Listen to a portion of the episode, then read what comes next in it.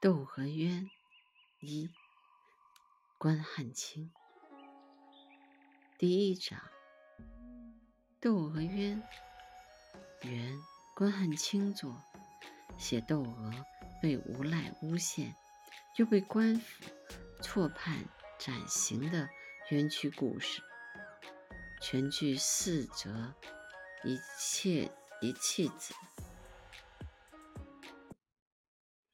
剧情是：楚州贫儒窦天章因无钱进京赶考，无奈之下，将幼女窦娥卖给蔡婆家为童养媳。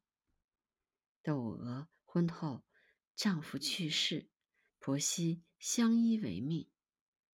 蔡婆外出讨债时，遇到流氓张驴子父子。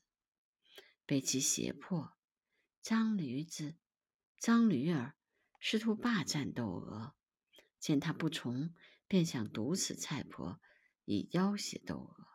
不料误毙其父，张驴儿诬告窦娥杀人，官府严刑逼供婆媳二人。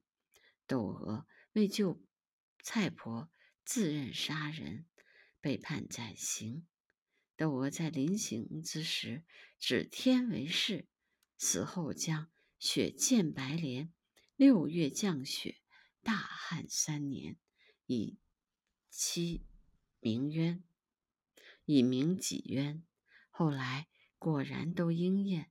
三年后，杜天章任廉访使至楚州，见窦娥鬼魂出现，于是。